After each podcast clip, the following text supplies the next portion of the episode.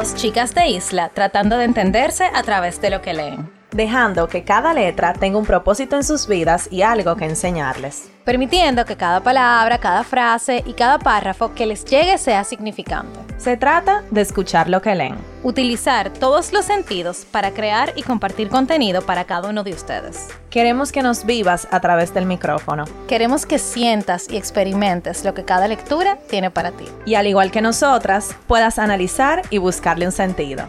¿Estás escuchando? Letras al aire.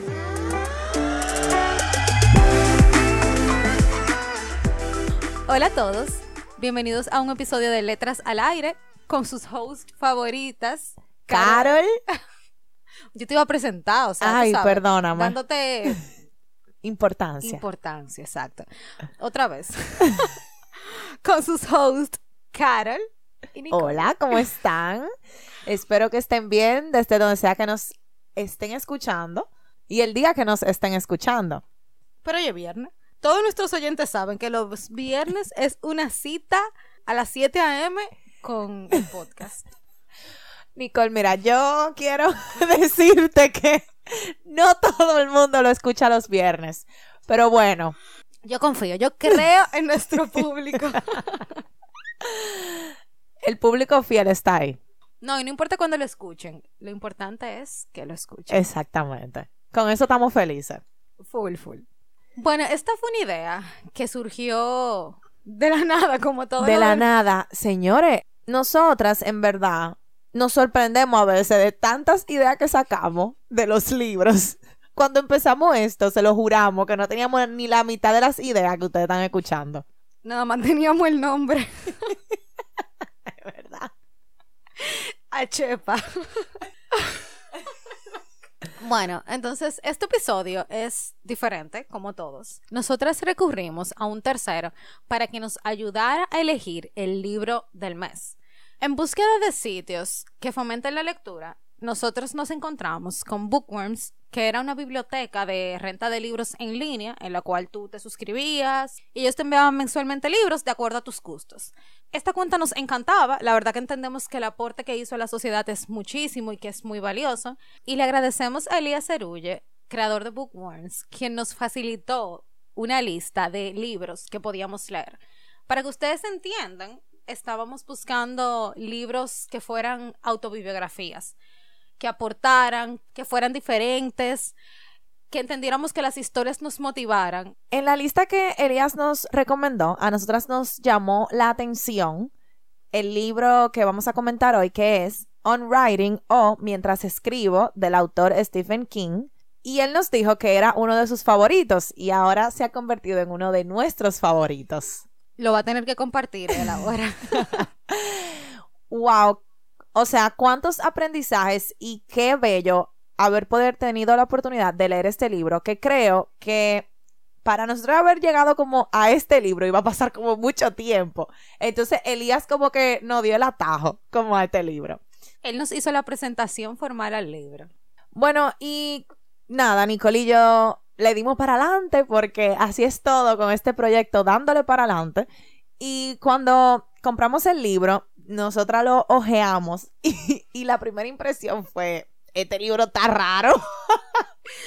Y como ustedes saben, cuando ustedes compran un libro, nosotras los leímos en el Kindle, ya no hay vuelta atrás después de que tuve ese tarjetazo.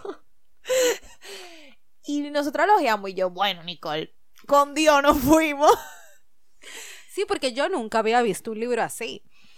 Para que entiendan, el libro tiene borradores atrás y, no sé, como conversaciones, tiene muchas cosas, aparte de, obviamente, la lectura. Y nosotras estábamos como, ¿y qué hacer? ¿En qué fue que nos metimos? Y en inglés entonces. Es duro, machuca sin inglés, ¿oíste?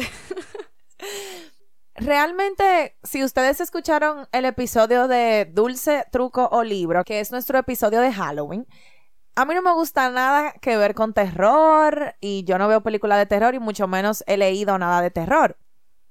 Y para los que no conocen a Stephen King, él es un autor americano muy, muy famoso que tiene más de 60 libros escritos que son de terror. Ese es como su género predilecto.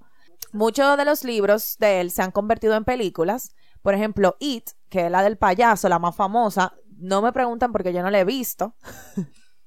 Después de leer este libro, creo que la voy a ver porque de verdad Stephen King me llegó al corazón.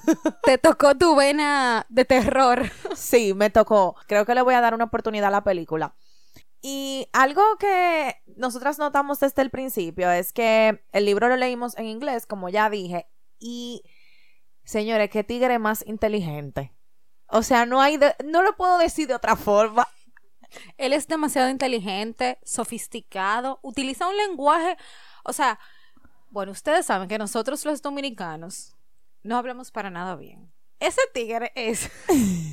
Ay, Dios, qué fareca nosotros de que ese tigre. Ese tigre. No le podemos decir Don Stephen, le podemos poner otro nombre. El señor Stephen King. Exacto. Para darle de verdad la formalidad que él se merece. Y el respeto, claro. Y el respeto, totalmente. Él escribe un inglés, yo diría que perfecto. O sea, las palabras que él utiliza, yo me sabía como un 60%. Y el otro 40%, obviamente, yo tenía que buscarla. No nada más porque fueran en inglés, sino porque utiliza palabras rebuscadas, pudiera decirse, pero al mismo tiempo que le dan a la lectura vida, forma, belleza. O sea, él escribe demasiado hermoso para lo que él está escribiendo, que es sobreescribir, porque eso es lo que él hace. Mi primera impresión del libro fue que la frase del principio me encantó. O sea, bueno, yo le dije a Carol, Carol, este libro a leer, mira eso. Y ella como que, bueno, está bien. si tú lo dices, si Elías lo dice. Cuando describe las cosas, la forma de él explicar, la forma de él escribir es sumamente amplia, es un lenguaje sumamente rico y eso hace que a nosotras como lectoras podamos como entender todo de una manera tan clara. O sea, a mí me encantó eso de que él, o sea, él escribe, señor, eso, leerlo a él fue un placer. Así mismo, fue un placer.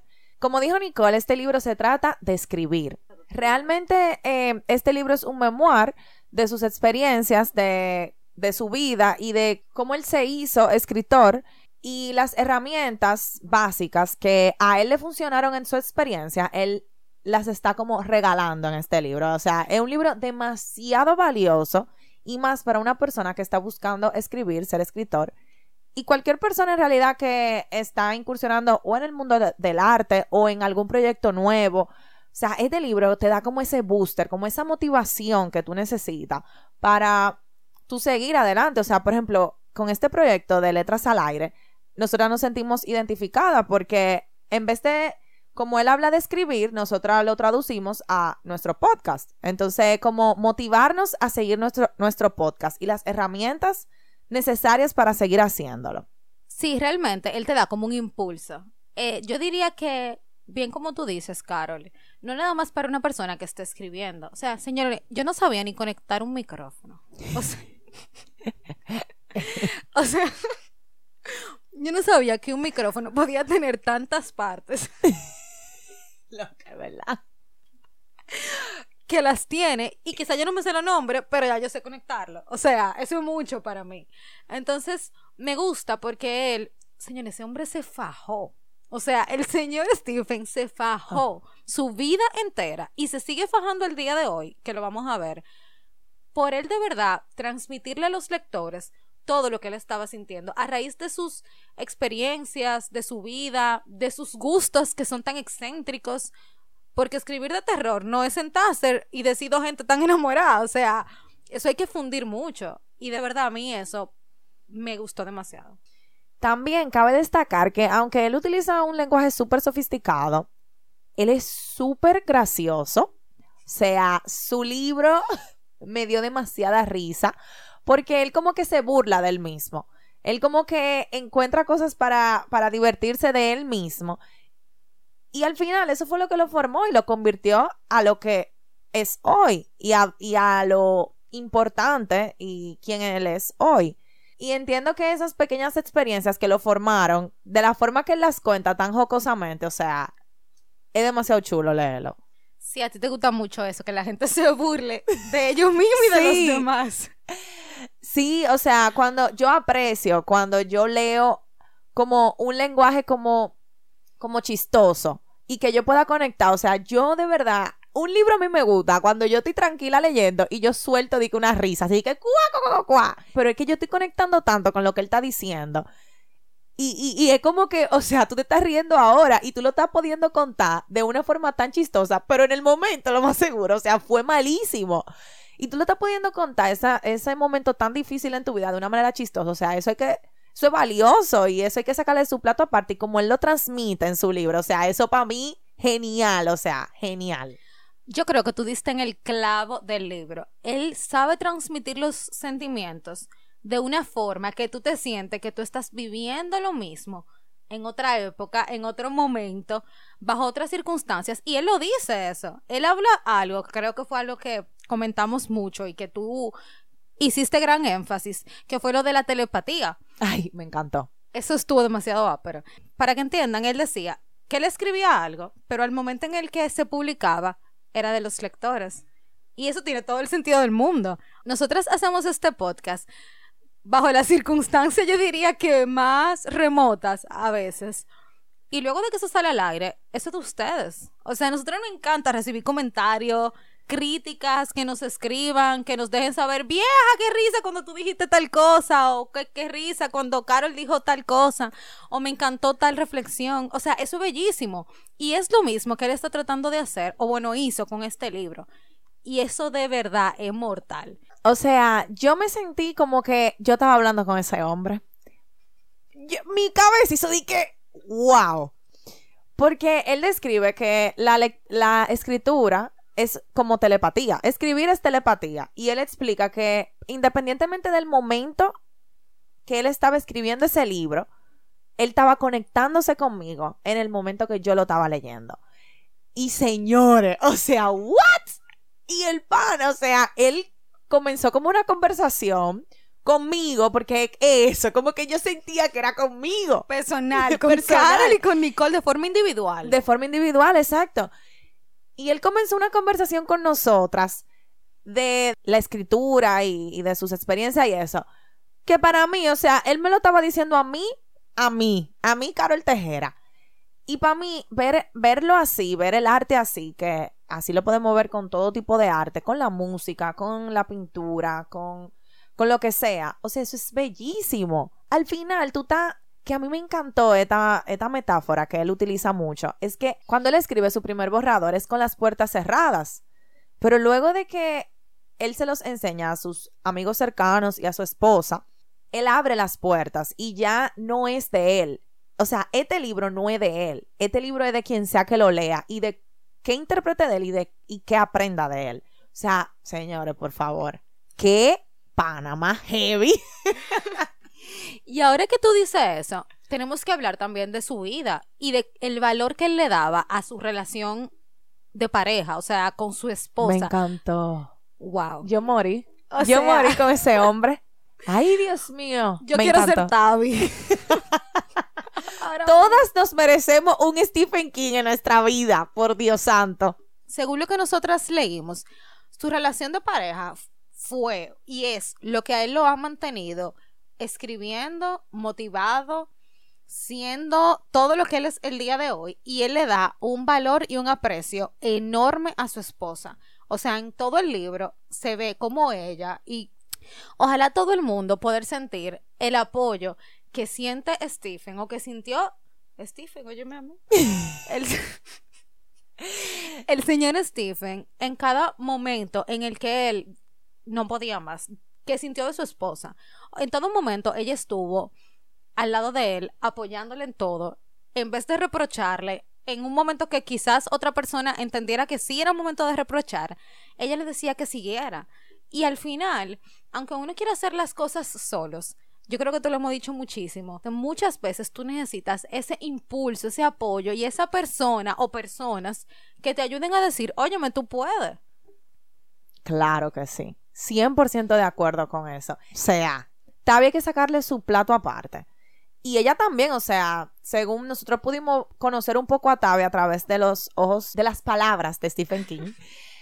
Y ella nos parece, o sea, una mujer sumamente inteligente, una mujer sumamente como eh, con los pies en la tierra Y una mujer también que es segura de sí misma y que sabe lo que quiere y que también, igual que él, la relación con de él, o sea, la relación de pareja de él es importante para ella.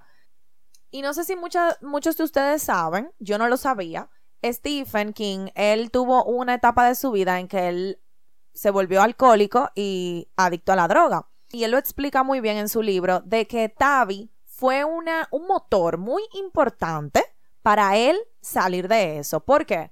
Porque era o la droga y el alcohol, o la adicción, o su matrimonio y sus hijos. Y él, o sea, el valor que él le tiene a, a esto, a su familia, es de verdad increíble. Y él simplemente dejó, bueno, no simplemente, pero él decidió que lo más importante en su vida era su familia.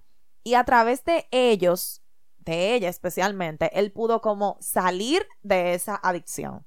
Cuando yo leí eso de cómo uno a veces como que ve a las personas como que son superhéroes y ve y como que uno se idealiza a una persona como que no no puede tener como nada malo en su vida ni que ha hecho nada malo en su vida porque es tan exitoso, sea un ejemplo. Pero yo leer sus palabras en esta etapa de su vida que él era alcohólico y adicto a las drogas. O sea, señores, hubo un libro que él escribió que él no se acuerda. O sea, él no se acuerda de qué se trata el libro, de lo borracho que él estaba. Del humo que Del humo que ese hombre tenía. Él no, o sea, y uno, y uno de sus mejores libros, yo creo, bueno, no sé si uno de sus mejores, no lo he leído, pero sí uno de los más famosos. Y que hay una película también. Y yo me quedé, o sea, wow. O sea, ¿en qué hoyo ese hombre estaba metido? Y lo más valiente de todo es todo lo que él hizo después de eso. O sea, yo nunca he tenido una adicción y Carol tampoco. O bueno, si lo hemos tenido no a ese nivel, porque uno no sabe. Y la verdad es que tú poder leer eso te hace entender a ti que tú no conoces a la gente. Que tú no conoces cómo una persona llegó a donde está. Porque yo veía el Stephen King antes de leer este libro. Otra cosa. el Stephen King, sí, claro, era un escritor famosísimo, tú sabes, él escribió It, Carrie, eh, no sé cuánta película, sí, ya. Nada más vemos el éxito. Pero ese hombre pasó la de Caín, como dicen. Y uno no sabe nada de eso. Y dentro de todas las cosas que él cuenta, primero hablando del tema del alcoholismo, a mí me encantó porque él dice, dijo, perdón, en el momento en el que yo me di cuenta que yo era un alcohólico fue cuando un lunes en la noche yo vi un, o sea, ellos como que reciclaban allá. Bueno, ustedes saben que eso en Estados Unidos es algo regulado y normal, etcétera. Y él vio como el, el zafacón de las natas vacío y el martes en la noche estaba prácticamente lleno de latas de cerveza. Y ahí él se había bebido. que, bueno, obviamente, porque se la bebió él, él de eso podemos estar segura. Y que él dijo, o sea, en ese momento yo me di cuenta que yo era un alcohólico. No sé si todos podrán tener la oportunidad de darse cuenta de lo grave que están en X situación, pero yo creo que lo que a él lo motivó siguiendo fue el hecho de que sus aspiraciones eran más grandes que todos los percances. Señores, ese hombre trabajó en una lavandería lavando sábanas. Ay, Dios mío, esta parte me dio mucho asco en el libro, pero lo voy a poner algo bonito. Lavando sábanas de hospitales, de moteles, de muchísimos sitios que llegaban asquerosas, o sea, sucias. Él fue profesor. Él obtuvo no sé cuántas cartas de rechazos de revistas, de publicitarias, diciéndole que no, que su obra no era para ellos.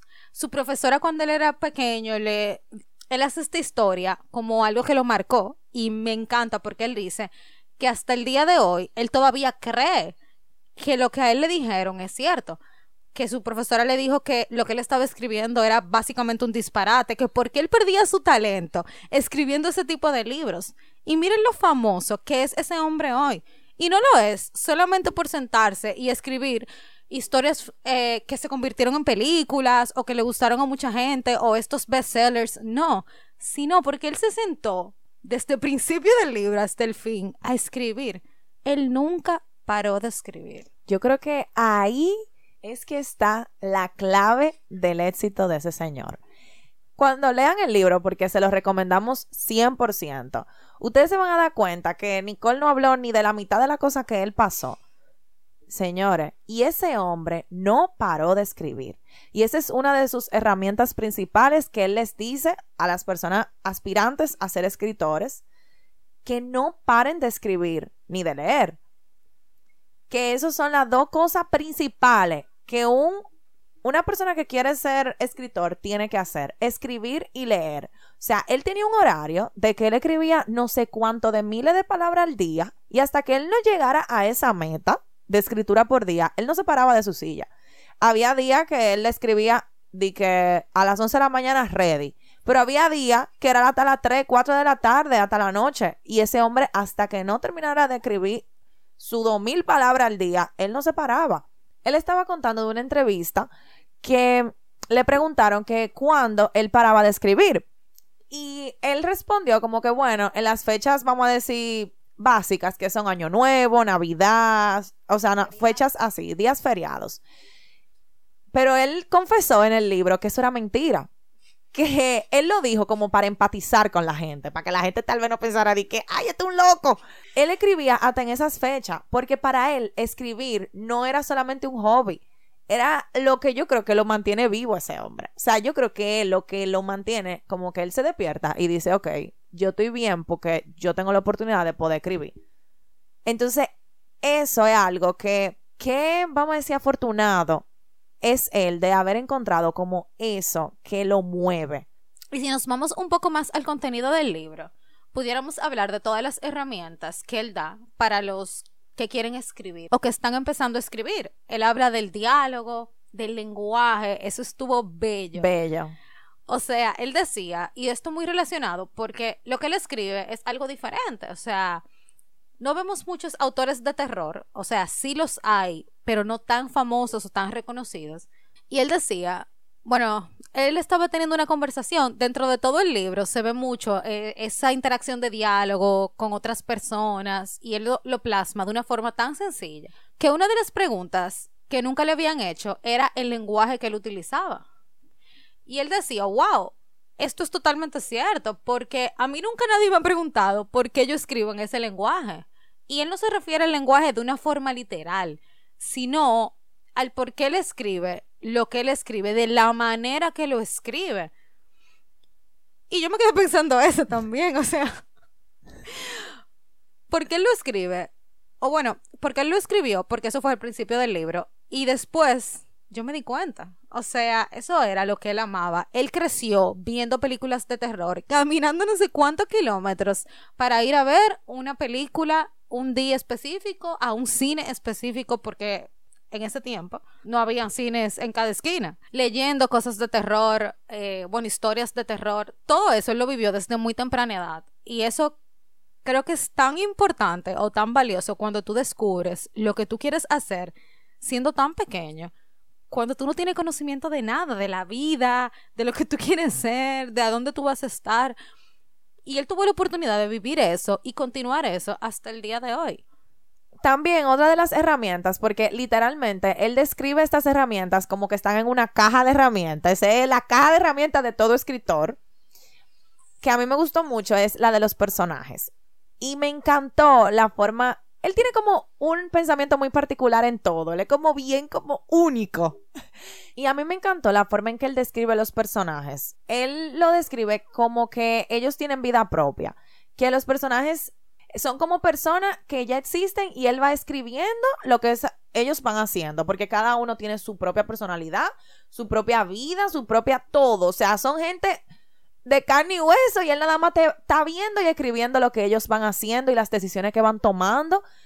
Y para mí eso es chulísimo, o sea, él le da literalmente vida a sus personajes. Y cuando él habla de ellos, es como que está hablando de una gente. Ahora que tú dices eso, me hace muchísimo sentido de que los personajes son el reflejo de mucho de lo que él vivió. Porque él habla, por ejemplo, de Carrie. Él habla mucho de este personaje. Si ustedes han visto la película o han leído el libro, ustedes saben que Carrie es una adolescente de secundaria. Ustedes saben que en Estados Unidos existe mucho esto de la popularidad. Entonces ella no era popular y básicamente la historia se mueve alrededor de ella y cómo ella mediante la telepatía, mueve cosas y cómo las situaciones que están a su alrededor explotan cuando ella mueve cosas. Es un poco loco, pero si ustedes ven la película, yo no he leído el libro, pero sí vi la película, es un poco creepy. El punto es que yo siento que esos personajes le dan vida a él, porque él está reflejando todo lo que él vivió con cada uno de ellos. Por ejemplo, con Carrie, él decía que él se estancó, como yo, un viejo, voy a estar escribiendo de un adolescente, o sea, género femenino, él habla incluso hasta del periodo de, de, ella y él decía que él tuvo que recurrir tanto a su esposa como a otras personas para entender un poco la feminidad y cómo funciona. Entonces entiendo también que él trataba de buscar a través de sus personajes esa paz con sus cosas o sus experiencias, mejor dicho, que él tuvo a través de toda su vida. Porque él habla de ello como en tercera persona, pero es él mismo. Eso es lo que yo sentí. Sí, es verdad. Y son tan diferentes los personajes de historia en historia. O sea, yo creo que el único hilo común es el género y, y, o sea, y su lenguaje tan particular. Pero luego de ahí, o sea, las historias son diferentes, los personajes son diferentes, son, o sea, son cosas que de verdad una no va con la otra. Y es eso lo que tú dices, o sea, él se refleja en cada uno de ellos. Y es como que ellos están ahí haciendo lo, lo que sea con su vida y él lo está escribiendo. Eso está demasiado genial. él es un genio. Él es un genio. O sea, a mí me encanta porque en una parte del libro él dice como que Carrie siempre tan inocente y tan indecisa. Pero él se está refiriendo a él mismo, porque él no podía terminar el personaje, él no podía terminar la historia. Entonces él estaba muy frustrado con Carrie, pero era con él mismo. Y para que ustedes sepan, esa fue la primera historia por la cual a él le pagaron una buena cantidad de dinero. Y que incluso me da mucha risa, porque él dice, eso que a mí me dieron no es nada para un libro, pero en ese momento él vio, él vio eso que le dieron como un millón de dólares. Entonces, eso Y yo me acuerdo también, Nicole, que él la votó. O sea, él votó esa novela al zafacón. Y Tavi, la esposa de él, la vio en el zafacón, la cogió y la leyó y le dijo, tú tienes que seguir esto porque esto está bueno. O sea, él se estancó tanto que él lo botó al zafacón. Y mira hasta dónde llegó este libro. Sí, y hablando de lo honesto que él es con él mismo, él también es muy crítico. Y uno tiene que darle su banda porque él es muy, muy famoso y de verdad le escribe inigualablemente. Y él hace críticas muy fuertes a autores sobre el tema de los diálogos. Él dice... sí. Ay, sí de verdad. Entonces él decía como que, que habían escritores geniales, pero que cuando tú leías sus diálogos no tenían ningún sentido. O que el libro que hubiera quedado mejor sin esos diálogos. Y él te lo cita. O sea, e, él no habla de que disparate, de que, que de su cabeza. Él te lo cita y están ahí esos diálogos. O sea que. Y autor, nombre y apellido todo. Nada más le falta poner la página del libro. Porque, óyeme. Dale mention. Exactamente.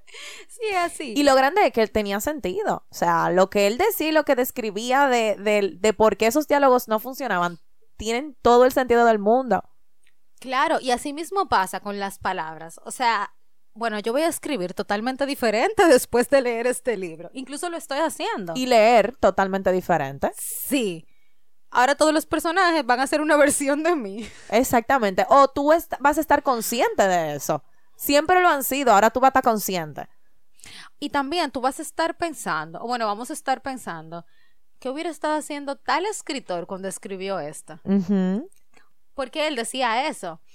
Él decía que cuando tú dejabas tu borrador, tu primer borrador, tú tenías que dejarlo por un periodo extendido de cuatro a seis semanas, creo que era. Tú tenías que olvidarte de que ese borrador existía. Entonces, cuando tú lo cogieras, si tú sentías que el borrador no era tuyo, como que lo había escrito un desconocido, ese era el momento de tú cogerlo. Porque tú lo ibas a estar leyendo como si lo escribió otra persona. O como, ajá, como la primera vez. Exactamente. Y tú vas a estar criticando lo que tú habías escrito. Porque tú lo ibas a estar leyendo no como yo que acabo de escribir algo, sino como alguien que dejó eso descansar y que lo tomé y ya yo soy otra gente. Exactamente. Y sí, o sea, él cuenta experiencias que le pasaron durante la escritura de este libro y nunca en la vida Nicole y yo no hubiésemos imaginado que él pasó por eso escribiendo este libro y wow, o sea, cada autor que, que leemos tiene una vida aparte de la escritura y uno no se imagina lo que está pasando a esa persona y para mí es genial porque es como que está viviendo una doble vida, la vida de que está escribiendo y su vida real. Yo creo que la lección más importante que a mí me dejó este libro es que si a ti te apasiona algo, para tú lograr lo que tú quieres hacer y a donde tú quieres llegar, no va a ser un camino fácil, no va a ser magia. Y si tú de verdad quieres algo con tantas ganas, no te queda de otra que fajate, hacerlo y a trabajar día a día, momento a momento. O sea, es una decisión diaria y yo creo que cada hora, yo creo. Es un casamiento. Es un, es un casamiento que tú tienes que hacer para tú lograr lo que tú quieres. Y él lo dice claramente, claro y pelado. O sea, esto no fue que yo me convertí en lo que yo soy hoy, de que porque mi papá y que tenía los contactos y que las conexiones. No. O el tigre todos los días, bajo lluvia, tormenta, lo que sea, él se fajó a escribir todos los días y a leer. Y eso fue, o sea, no fue magia, no es una pócima mágica. Es que él se fajó a hacer lo que él quería. Y yo creo que todo el mundo que tiene alguna pasión de lo que sea, no es verdad que tú te vas a quedar de que acotado en tu casa y de que, van a llegar las oportunidades. La oportunidad hay que buscarla. Porque, como es que dice el dicho? Que, las oportunidades son calvas. Son calvas. Y hay que buscársela como uno toro para tú llegar a donde tú quieres llegar. Yo creo que eso es lo más que a mí me deja este libro. Y también yo entiendo que además de inspirarte a seguir haciendo lo que tú quieres hacer o lo que tú quieres alcanzar, también te dice como que párate. Y si esto no es, otra cosa lo va a hacer. Si él no hubiera sido escritor, o si él hubiera dicho, esto no es, él hubiera elegido otra cosa y lo hubiera ido igual de bien, siempre y cuando hubiera sido lo que él de verdad quería hacer. Y él te lo dice en el libro a la clara. Si tú no quieres escribir, pues adiós, bye bye. Ahora, si tú quieres, este libro es más que suficiente para tú hacerlo. Y algo que me encanta, que creo que es algo que habla al final, él lo dice de su experiencia como escritor, pero lo podemos trasladar a lo que sea. Él dice, el tú inscribirte en todos los seminarios del mundo de escritura, el tú tener todos los premios, el tú tener todas las maestrías, al final no te sirven de nada si lo que la otra persona te está diciendo no es valioso o no son críticas constructivas. O sea, él dice que los seminarios, en resumen, no son parte de tu caja de herramientas. Tu caja de herramientas es el diálogo, la descripción, el tú saber escribir sin ponerle muchas palabras, el tú poder manejar un lenguaje fácil para ti y fácil para el lector, el tú hacer y escribir de una forma que tú te sientas identificado, con el lenguaje que tú te sientas identificado. Y básicamente el tú hacerlo desde el amor. Él escribe y todo lo que él escribió fue desde el amor. Yo creo que ese es otro de los aprendizajes, uno de ellos, de los aprendizajes tan importantes que nos deja este libro, On Writing de Stephen King yo me voy a leer por lo menos un libro de él y también quiero ver It, ya me lo propuse de día, claro está, porque todo me da miedo, pero creo que vale la pena explorar este tipo de autor que nos deja muchísimo aprendizaje y nos inspira muchísimo. De verdad que sí. Yo me quedé muy contenta con lo que me dejó este libro, con lo que nos dejó, porque no pensábamos que íbamos a obtener este aprendizaje estos aprendizajes. Y como el punto de todo esto es que ustedes se lleven algo, nosotros quisimos hacer lo mismo que hicieron con nosotras. Así como Elías nos dejó una lista de libros, Stephen nos dejó una lista de libros a nosotras y nosotras les vamos a compartir unos cuantos libros de Stephen y un libro de nosotras en nuestro próximo newsletter. Por lo que tienen que suscribirse en nuestro newsletter para que le lleguen dichas recomendaciones en el link de nuestra bio, recuerden de Instagram que es arroba letras al aire podcast, pueden entrar ahí y suscribirse a nuestro newsletter. Y ahí van a recibir esta lista de libros acompañada de todos estos aprendizajes de forma resumida. Así que nada, gracias por llegar hasta aquí, gracias por escucharnos. Nos vemos el próximo viernes y tenemos una tarea para ustedes. Cuando reciban el newsletter, tienen que compartir con otra persona. O sea, el newsletter al final tiene un mensajito que dice forward. Entonces, su tarea es compartirle a otra persona dicho newsletter con su libro favorito. Vamos Ay, a hacer sí. esto una cadena. Sí. Me encanta, sí, sí, sí. Y, y nos dan favor a nosotras también, que queremos saber sus libros favoritos. Claro que sí. Nos escuchamos el próximo viernes. Bye. Chao.